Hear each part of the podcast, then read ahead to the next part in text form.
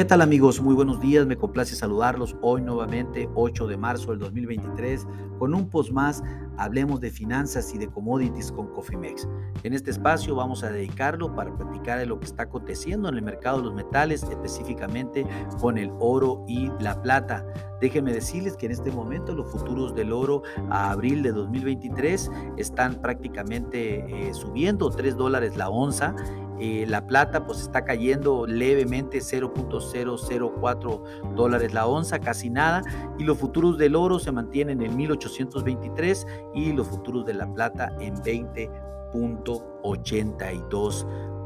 dólares por onza. Definitivamente el día de ayer fue un tema drástico para los metales después de la compadecencia del presidente de la Fed, Jerome Powell, ante el Congreso de los Estados Unidos, donde confirmó que las alzas en las tasas de interés continuarán en el corto plazo, lo cual recuerden que pues, los metales no pagan dividendos y los bonos sí, por eso es que cuando suben las expectativas de las tasas de interés, obvio, los eh, futuros de los metales se empiezan a caer. También otro aspecto que les perjudicó bastante al metal fue el incremento del 1.2% del índice del dólar del día de ayer, lo cual pues obviamente lo afectó totalmente. Recuerden que también cuando el índice del dólar sube a nivel internacional, los metales eh, y los commodities y las monedas pues sufren. En este caso pues ahorita como se encuentra sin cambio, también está sin cambio el comportamiento de los metales en este preciso momento. El día de ayer pues tuvo una caída de 34.60 dólares la onza y la plata tuvo una caída de 0.936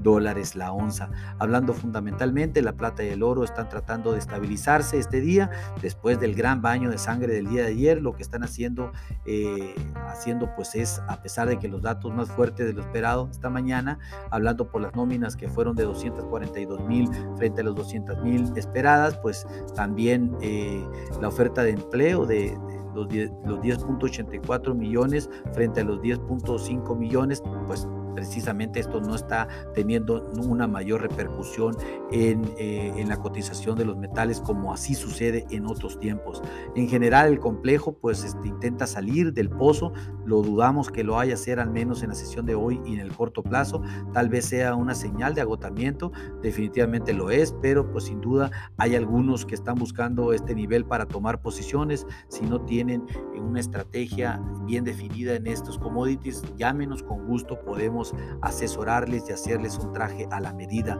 Hablando técnicamente, la acción del precio pues está, se está alejando de las áreas críticas de soporte, sin embargo, pues obviamente eh, existe un principal soporte en los 10, en los 1810 eh, dólares la onza para el oro y para la plata pues en el 20 dólares la eh, dólares la onza pues obviamente están muy cerca de estos niveles, algo que no veíamos eh, eh, eh, hablando dos semanas antes, lo cual pues definitivamente nos indica que esta debilidad, si no hay otra cosa más en el, en el corto plazo que cambie esta situación, va a continuar. Pues hablando entonces de resistencia, se mantiene en 1832 la primera resistencia, estamos pues prácticamente a 10 dólares por onza de este nivel, el pivot el 1824 que es justo está el otro mercado, está en 1822, estamos debajo de pivot y el soporte en 1810, que es prácticamente más hacia donde pensamos que vaya a ir el mercado en corto plazo. Hablando de la plata, pues se mantiene la resistencia en 20.50 a 20.60, el pivot en 20.29, que es prácticamente en donde pues, podríamos decir que el mercado eh, ahorita eh, eh, está tratando de pues, de, no estar, por así decirlo, pero sin embargo, pues ahí estamos debajo de pivot y el primer soporte 20 dólares por onza. Bueno, mis amigos, a nombre de equipo Cofimex y mío propio José Valenzuela, le doy las gracias por su atención y les recuerdo, activen sus estrategias en administración de riesgos porque lo peor es no hacer nada. Pasen un hermoso día. Hasta luego.